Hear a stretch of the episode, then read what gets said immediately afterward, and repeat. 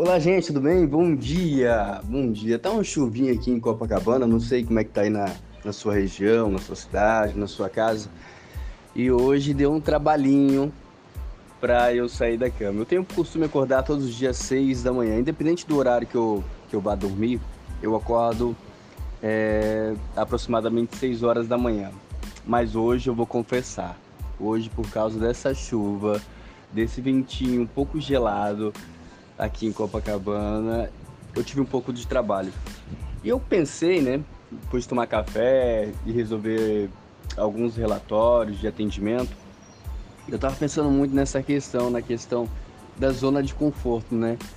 Se pudesse, eu ficaria até 10 horas da manhã, 11 horas da manhã, né, nessa zona de conforto chamada minha cama. né? A impressão que passa é que a cama não quer deixar você sair. A cama te abraça de um jeito, de uma forma, né? Que você pensa até em levantar para tomar café, escovar os dentes, né? Seguir a rotina do dia a dia, mas a cama te abraça. Quantas vezes a zona de conforto nos abraça, né? Nos deixando é, preso nessa zona de conforto. E quantos pensamentos autossabotadores é, nos acompanham no dia a dia dizendo o seguinte: não, para que tentar fazer isso? Nossa, para que tentar fazer algo diferente? Para que tentar pensar algo diferente? Do jeito que tá, tá bom. Ah, você deve pouco, mas se você tentar errar, você vai dever mais, né?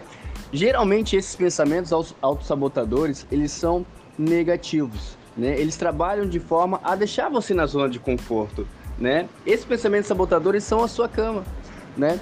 E muitas vezes você levanta, né? E eu tenho costume aqui usando essa comparação da cama e zona de conforto, eu tenho costume é, quando levantar, né? Se a Mariana estiver dormindo, eu deixo a Mariana lá, mas se a Mariana estiver levantado, tem dias que a Mariana acorda primeiro do que eu, eu tenho costume de arrumar a cama. Se ela acorda depois de mim, ela que arruma a cama. É, esse é o nosso combinado.